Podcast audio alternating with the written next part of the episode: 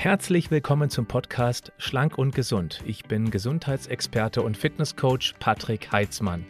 Dieser Podcast ist mir eine Herzensangelegenheit, weil ich dich unterstützen möchte, dass du noch fitter, gesünder und schlanker wirst. Schön, dass du mit dabei bist. Mich hat eine Frage erreicht von einem Community-Mitglied, die hat mich sehr motiviert, einmal gründlicher zu diesem Thema zu recherchieren. Ich lese sie einmal in Gänze vor. Melissa fragt, es ist passiert. Eine gute Bekannte hatte einen Schlaganfall, den sie bzw. ihr Mann leider viel zu spät erkannt und ernst genommen haben. Sie hat überlebt, aber einen bleibenden Schaden davon getragen. Vielleicht wäre hier eine Aufklärung für deine Community wertvoll. Melissa, vielen Dank. Ein schreckliches Schicksal für die Menschen, die es ereilt, also denen es passiert, aber auch für die Menschen drumherum, weil Entweder kann man daran sterben und das sind gar nicht so wenige. Es ist die zweithäufigste Todesursache in Deutschland. Und wenn man nicht dran stirbt, dann kann es eben einen bleibenden Schaden haben, wie beispielsweise Lähmung bis hin zum Pflegefall. Und das muss nicht immer sein. In sehr vielen Fällen kann man eben tatsächlich ganz viel durch die heutige Medizin, durch den schnellen Einsatz von Medikamenten dagegen tun. Und genau deshalb bin ich motiviert, einmal das, was ich hier zusammen recherchiert habe, dir näher zu bringen.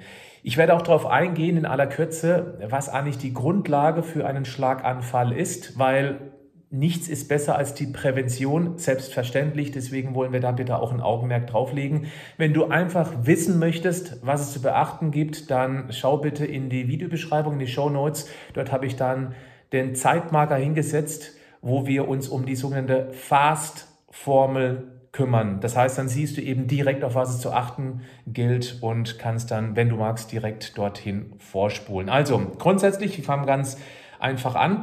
Hauptsächlich ereilt ein Schlaganfall einen Menschen zwischen dem 60. und 80. Lebensjahr. Selbstverständlich gibt es auch deutlich jüngere Patienten.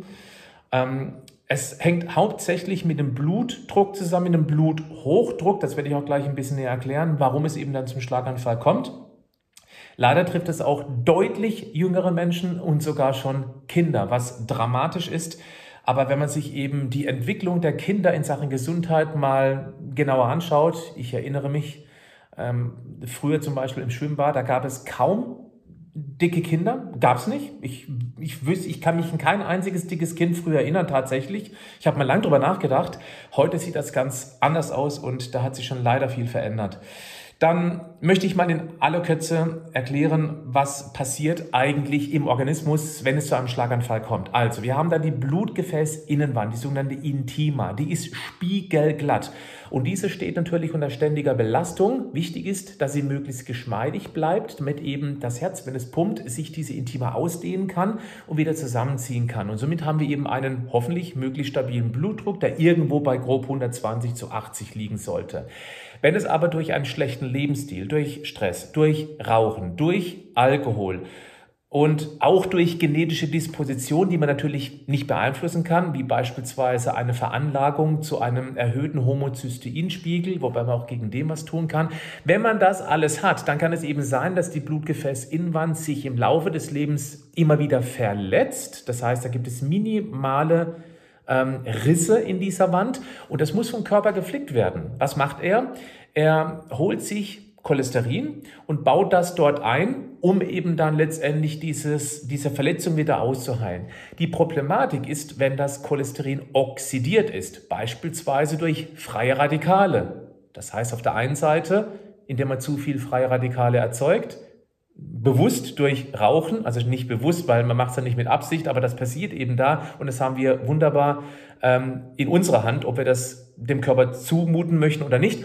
Oder auch unbewusst beispielsweise durch Umweltbelastungen. Und auf der anderen Seite haben wir die fehlende ähm, Neutralisierung von diesen freien Radikalen durch die sogenannten Antioxidantien, die eben insbesondere im Gemüse und Obst drinstecken oder eben man als gezielt Nahrungsergänzung OPC ist zum Beispiel sehr wirkungsvoll, Vitamin C ebenso, dass man das praktisch neutralisiert. Warum ist das ein Problem mit diesen freien Radikalen? Die oxidieren das Cholesterin, sie verändern also sozusagen die Struktur und wenn dieses oxidierte Cholesterin eingebaut wird in diese minimale Verletzung, dann erkennt der Körper das leider auch als körperfremd und dann greifen die Makrophagen eben dort dieses oxidierte Cholesterin an nicht alles an Cholesterin, was eingebaut wird, ist oxidiert, aber eben das, was oxidiert ist. Und damit fressen sich die Makrophagen, das sind die Fresszellen des Immunsystems voll, die platzen irgendwann. Dann bilden sich sogenannte Schaumzellen. Dann wird dort dummerweise auch Kalzium gebunden und somit entsteht eben die Arterienverkalkung. Und jetzt an dieser Stelle ein ganz wichtiger Punkt. Es ist nicht das Cholesterin, was an sich schädlich ist, weil immer wieder von der Ärzteschaft, auch leider heute noch, darauf hingewiesen wird, dass wir uns sehr cholesterinarm ernähren sollen. Ich halte grundsätzlich von dieser Pauschalaussage gar nichts, denn das eigentliche Problem sind die freien Radikale, Rauchen, Stress, Umwelteinflüsse, schlechte Ernährung, Schlechte Ernährung ist der Übergang eben zu den fehlenden Neutralisierern, nämlich die Antioxidantien. Denn wenn ein Cholesterin nicht oxidiert, dann habe ich auch nicht die Problematik, dass eben die Arterien verkalken oder eben die Blutgefäße verkalken. Ich hoffe, du verstehst diesen aus meiner Sicht unglaublich wichtigen Punkt. Okay. Jetzt ist es so, irgendwann ist das Ganze so verhärtet, diese Intima, diese eigentlich spiegelglatte Blutgefäßinwand, die ist hart geworden und wenn das Herz pumpt, dann kann sich eben diese Intima nicht mehr bei jedem Pumpschlag auseinander dehnen und damit steigt der Blutdruck. Das heißt, der Druck auf die Gefäßwand, die eben starrer geworden ist durch die Arteriosklerose. Und wenn der Druck auf die Gefäßwand härter geworden ist, dann werden wir auch mehr Verletzungen haben, weil der Druck ja steigt. Und das fördert eben wiederum die Arteriosklerose, wenn wir unseren Lebensstil nicht verändert haben. Das ist ein Teufelskreis. Und irgendwann kommt vielleicht eine etwas größere Verletzung, dann bildet sich dort dummerweise ein Blutgerinnsel und dieses Blutgerinnsel, das kann sich dort lösen, wandert eben eventuell in die Herzkranzgefäße, Stichwort Herzinfarkt, Haupttodesursache in Deutschland. Es wandert möglicherweise in die Lunge, Lungenembolie sind auch sehr viele Fälle.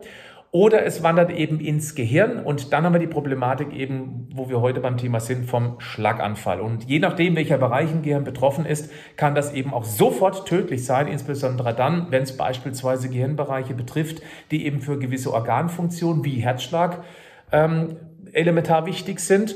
Oder eben auch, es kann zu einer langfristigen Schädigung kommen, wenn eben zum Beispiel im Kleinhirn das Bewegungszentrum betroffen ist, so dass man eben dann eine Lähmung hat oder eben danach wieder praktisch neu laufen lernen muss. Ja, also deswegen wollte ich mal kurz erklärt haben, man kann im Vorfeld sehr viel tun, wenn man eben einen grundsätzlich gesunden Lebensstil hat, auch wenn er bisher nicht so gesund war. Aber bitte keine Diät. So. Also, vielleicht mal ganz kurz, was ganz typisch ist, um eben diesen Prozess der Arteriosklerose zu fördern. Das ist ganz klar Übergewicht. Allein schon deshalb, weil Körperfett einen entzündlichen Charakter hat. Da werden Bodenstoffe produziert und die sorgen eben für permanente, stille Entzündung im Organismus. Und alles, was entzündlich wirkt, hat eben dann die Problematik mit diesen freien Radikalen und dann haben wir genau diesen Problemfall, den ich gerade etwas umfangreicher beschrieben habe. Wenn man übergewichtig ist, dann ist es auch tendenziell eher ein schlechterer Lebensstil, der eher arm an Gemüse und Obst ist. Achtung, das ist stark pauschalisiert. Das betrifft nicht jeden Übergewichtigen. Selbstverständlich, es gibt auch Übergewichtige, die sich sehr gesund ernähren. Da kann es eben dann mit der Schilddrüse zusammenhängen. Aber in den meisten Fällen ist es so, schlechte Ernährung gleich Übergewicht. Also zumindest in der Tendenz.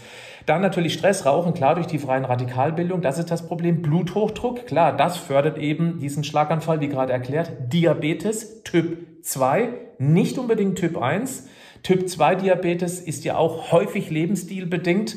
Deswegen kann man da auch sehr viel tun. Dann ein schlechtes LDL zu HDL-Cholesterin. LDL bezeichnet umgangssprachlich als liederliches, als schlechtes Cholesterin, also LDL, liederlich, LDL. Und HDL ist das gute Cholesterin in Gänsefüßchen, weil das eben auch das Cholesterin wieder zurück in die Leber transportiert, damit es eben nicht unnötig im Blut herumschwimmt und eben dort möglicherweise oxidiert, um dann eben in so verletzte Gefäß Innenwände eingebaut wird. HDL, hab dich lieb. Und der LDL, HDL Quotient, der sollte 3 zu 1 nicht überschreiten. Also das wäre so eine grobe Zahl. Optimal wäre alles unter 3 zu 1, vielleicht 2 zu 1, Anteile LDL zu HDL. Das wäre dann sehr, sehr gut. Grundsätzlich ist aber die ähm, antioxidanzenreiche Ernährung noch wichtiger aus meiner Sicht als eben dieses LDL-HDL-Verhältnis. Wichtig ist eben generell seinen Lebensstil zu überdenken. Ich denke nicht in Diäten und wenn du mir schon eine Weile folgst, dann weißt du auch sehr genau, dass es anders geht, nämlich zum Beispiel mit meinem Online-Coaching leichter als du denkst. Schau dir bitte mal dazu das Info-Video an. Ich verlinke dir das unter das Video beziehungsweise in die Shownotes des Podcasts. Da wirst du sehen, dass wir völlig anders an diese Veränderung des Lebensstils rangehen, was weit weg ist von diesen typischen, aus meiner Sicht völlig beknackten Diäten, die zu hart in das bisherige Gewohnheitsmuster eingreifen. Und das geht schief. Und jedes Mal, wenn ich eine Diät abbreche, weil ich sie einfach nicht durchhalte, bestätige ich mir auf der unbewussten Ebene, dass ich keine Disziplin habe, was aus meiner Sicht falsch ist. Denn es ist eine schlichtweg eine völlig übertriebene Herangehensweise in diesen Veränderungsprozess. Aber das alles ist intensiver Inhalt unseres Coachings leichter als du denkst. Jetzt komme ich aber zur Schlaganfallerkennung. Das heißt, Je früher man das erkennt, typische Symptome erkennt, desto größer ist die Chance, da hoffentlich möglichst unbeschadet durchzukommen oder eben die Chance auf Heilung. Typische Symptome, ich lese es einmal vor, damit ich nichts vergesse, plötzliche sehr starke Kopfschmerzen, ja, Schwindel, Übelkeit und auch Sehbeeinträchtigungen, Sprachstörungen, Wortfindungsstörungen. All das, auch einzeln, kann eben ein Anzeichen eines Schlaganfalls sein. Ich möchte es mal vorlesen, damit es einmal mehr auf die biologische Festplatte imprägniert wird. Plötzliche sehr starke Kopfschmerzen, Schwindel, Übelkeit, Sehbeeinträchtigung, Sprachstörungen, Wortfindungsstörungen. Dann auch, was ganz, ganz kritisch ist, also dann ist wirklich hier Alarm, und zwar Lähmungen oder auch Bewusstlosigkeit.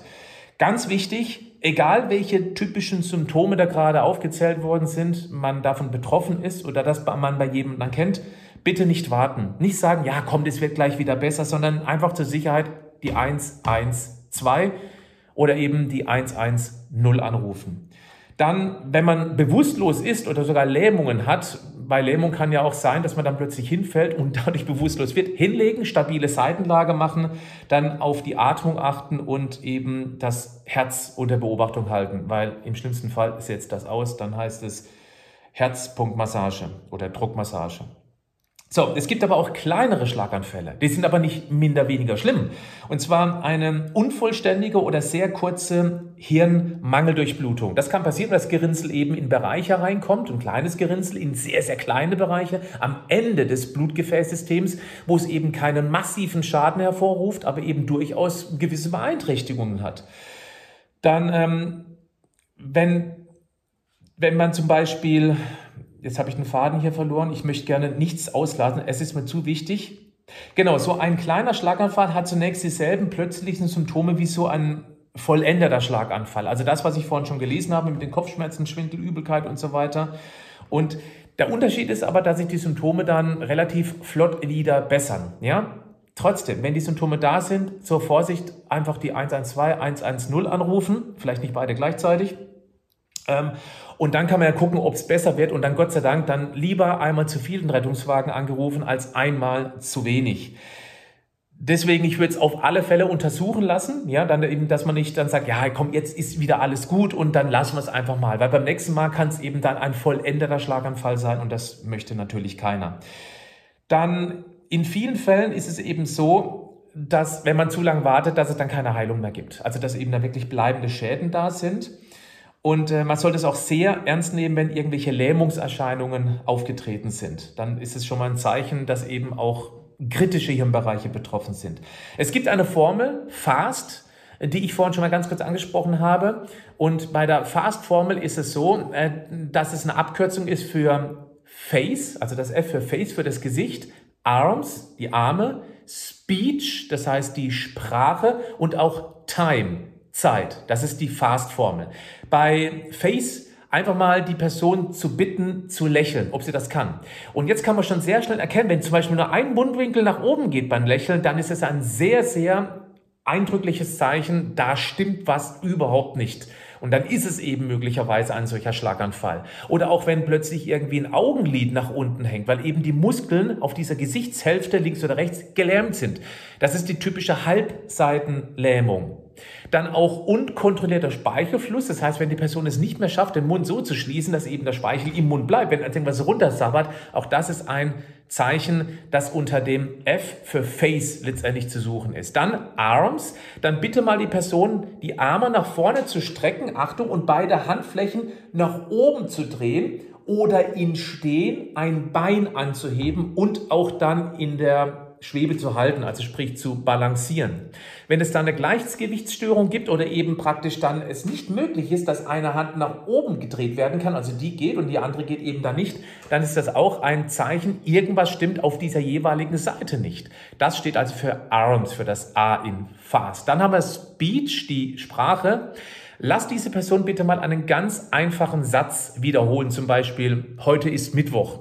Wenn das nicht möglich ist, wenn die Person es nicht schafft, diesen einfachen Satz zu wiederholen, dann ist auch das ein Zeichen, dass da oben irgendwie gerade im Dachgeschoss ein Fehler ist, also sprich, dass irgendein wichtiger Bereich nicht durchblutet wird.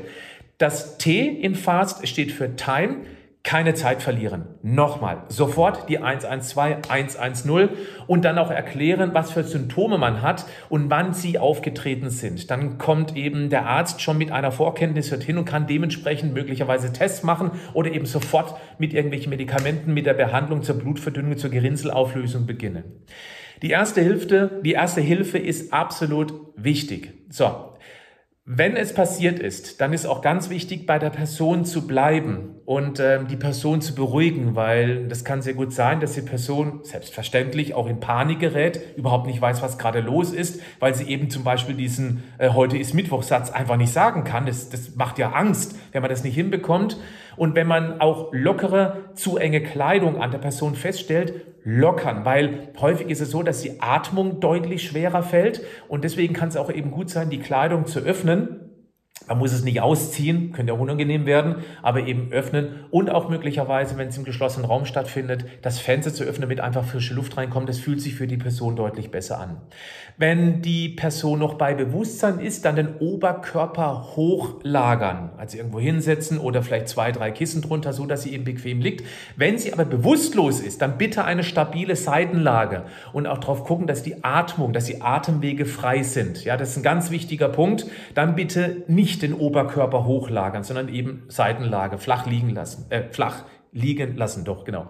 Auf keinen Fall, wichtig, auf keinen Fall, egal, auch wenn die Person bei Bewusstsein ist, etwas zu trinken geben und wenn nur winzige Schlücke, oder auch zu essen, würde ich nicht empfehlen. Auch keine Medikamente in dem Fall geben, Tabletten oder sowas, weil es kann eine Schluckstörung bestehen, die die Person vielleicht noch gar nicht an sich merkt. Und wenn dann ein Fremdkörper in die Lunge kommt, dann haben wir möglicherweise ein Problem, weil vielleicht das Abhusten auch nicht richtig funktioniert. Also da, da wirklich große Vorsicht, lieber warten, bis der Arzt da war, weil der sieht eben dann, was geht und was nicht geht. Und natürlich immer die Atmung und den Puls überwachen. Gegebenenfalls hoffen wir, dass es nicht so weit kommt, Wiederbelebungsmaßnahme.